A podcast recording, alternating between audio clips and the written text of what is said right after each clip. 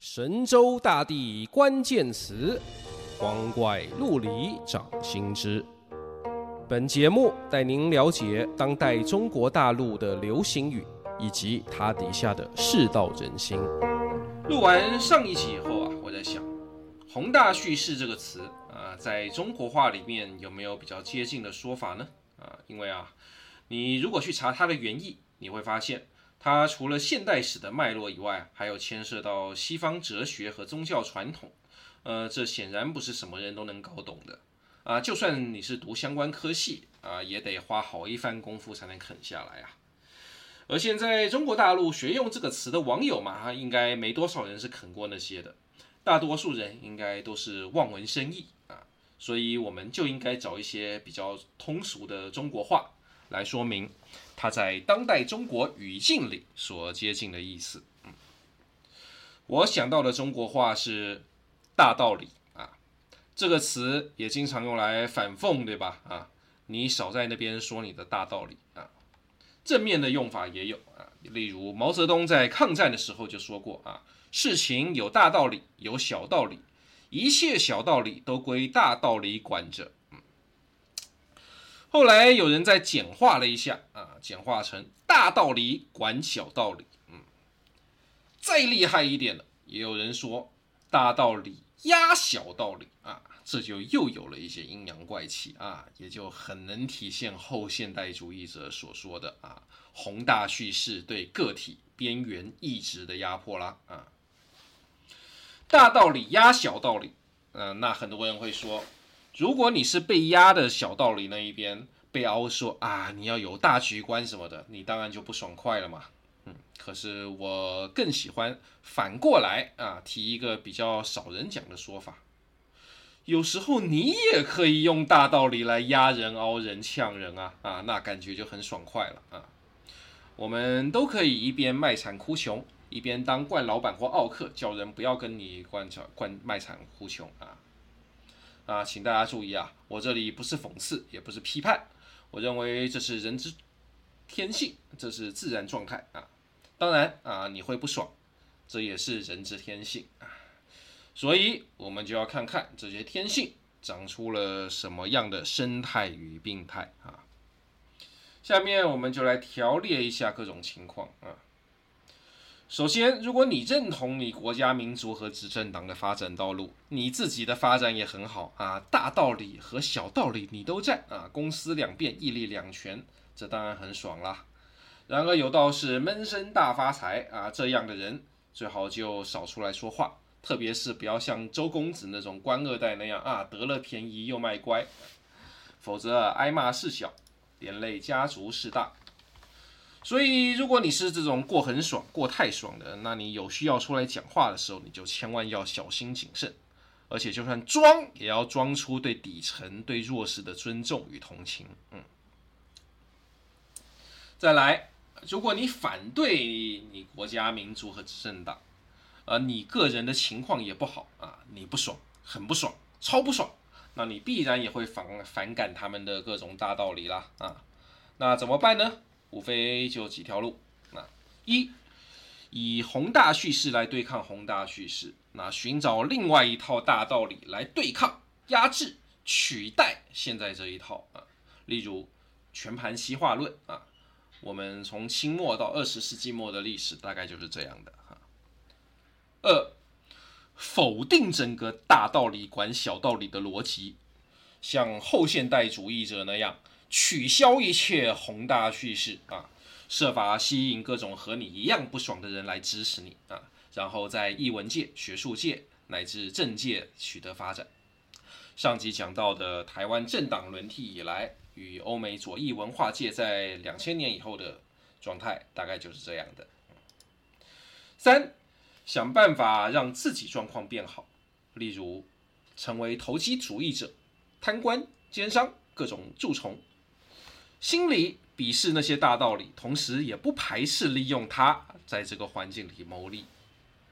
然而，我们一般把这种人叫做小人。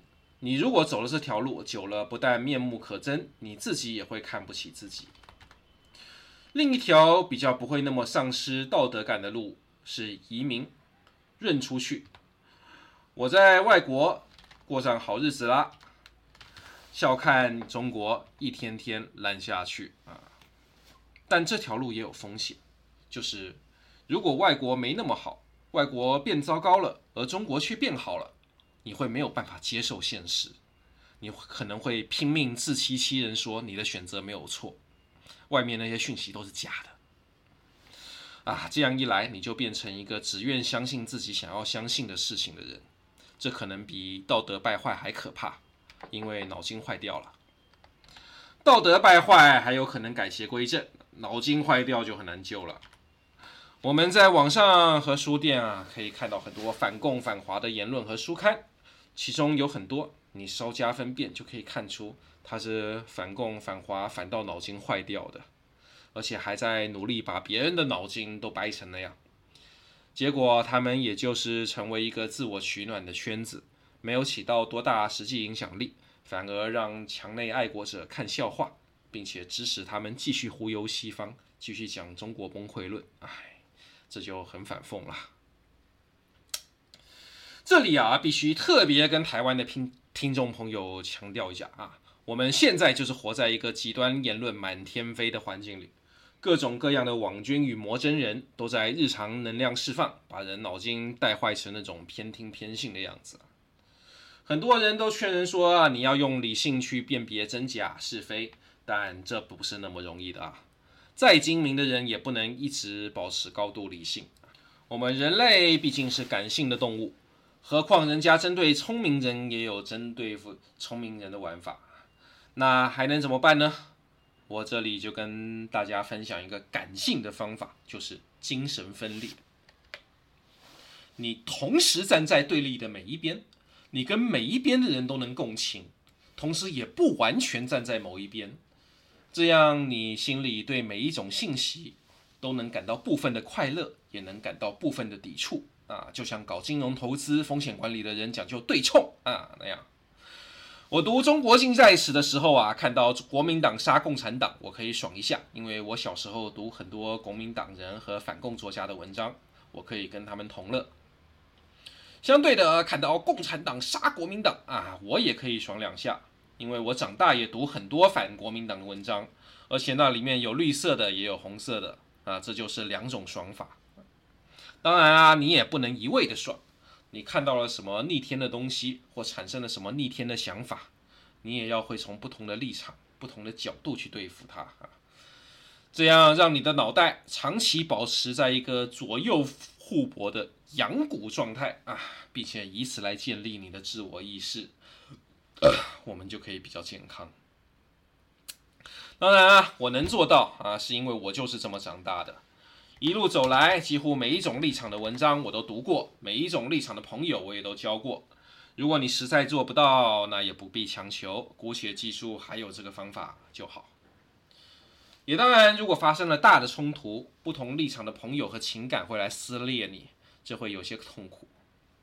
但痛苦就痛苦嘛，也不是你一个人在痛，而且痛苦总好过逃卡派气啊。言归正传。现在啊，我们把反对大道理，而我自己过得好的情况也谈过了，剩下最后一种情况，我也认同大道理，但我自己就是过得不好，而且我看不得，我看不出怎样才能变好，这就会造成我们上期提到过的一种状态，叫精神内耗，也就是上集我们谈到的那个问题。为什么我对国家民族的前途充满信心，但对我个人的命运却充满悲观呢？这里我有一个关于人性的基础理论啊，人需要优越感，人需要优越感，人需要优越感。当代中国的宏大叙事可以给人一个中华民族伟大复兴，相对于西方霸权和其他发展中国家以及失败国家的优越感。你反对他、批判他、嘲笑他，也可以得到各种各样的优越感。然而，当你在宏大叙事上爽完以后，回到现实，你还是一个屌丝，这种落差就特别大。你如果是反对派，可以继续愤世嫉俗、战天斗地来维持你精神上的优越感；但对一个基本认同现有体制和道路，或至少不反对，但却在现实中看不到个人前途的爱国者来说，这你就没有办法了。我想这是精神内耗的主要内涵啊。精神内耗这个词啊，大概是从二零二二年开始流行的，它的本意也就是泛指一种陷入自我怀疑、无法建立信心的状态。但在我的观察里，呃，那些有反社会性格的反贼或混沌乐子人，即便混得不好，也很少表现出这种症状。相对的，那些循规蹈矩啊、力争上游的小镇做题家，才比较会这样。特别是在疫情三年，很多道理都被现实击碎的时候啊。而在二零二二年七月，有一部十一分钟的短片爆火，让这个词更加普及了。这部片叫《回春三天》，二舅治好了我的精神内耗。这位二舅是何许人也呢？根据片中的介绍，二舅年轻的时候啊，读书读得很好，但有一回发高烧，庸医给他打错了针，就废了一条腿，成了残疾，然后在床上消沉，躺了一年，也不再回学校。一年之后，二舅才振作起来，想开了。开始自学木工，出去给人干活，养活自己和老母，还领养了个女孩，就这样豁达的在平淡中一直做到现在六十几岁，照顾着村里许多更老的人。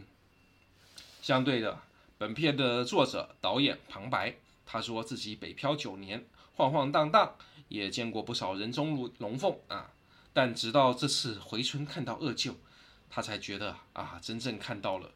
我们这个平族的平凡、美好与强悍。大家注意啊，这种由小见大的修辞方式叫做主题升华，是中小学作文课都还在教的啊。作者还在用这种修辞来写旁白，其实也就意味着他还是保持着宏大叙事的思维理则，只是做了一点微调。作者说啊。一九七七年，大陆刚恢复高考的时候，二舅正好十八九岁。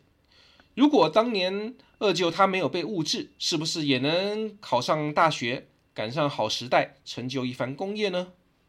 作者问二舅有没有这么想过，二舅答：从来没有。这里我倒有些怀疑啊，人家毕竟也消沉过一段时间，他真能看得那么开吗？又或者他不去想这个问题，会不会是某种心理上的自我保护机制呢？还是作者导演他为了加强戏剧效果，故意这么讲的？毕竟这段问答只出现在作者的旁白之中，也不是二舅和他亲自在镜头前面所说的啊。但总之，这部片最大的对比就是作者那种读了书。见了世面，也在大都市闯荡了九年，然而没混出什么名堂的焦躁，与二舅这个本应有机会成就功名，但受到意外挫折成为残疾后，留在农村里，仍然努力生活，不去想太多，就这么一点一点创造出了人生价值的恬淡，焦躁与恬淡的对比。我们也可以说啊。作者的精神内耗来自过去几十年各种宏大叙事的感染。他和很多人一样，相信并且认为自己应该到一线城市闯出一番名堂，成为时代弄潮儿，至少也要赶上潮流中呃的这个先进梯队啊。可是工作了几年，懂的事情越来越多了，人却越来越迷茫。而且恰恰因为懂的事情多了，他没办法再骗自己，只要简单坚持下去就会好。他也没办法叫自己不要多计较。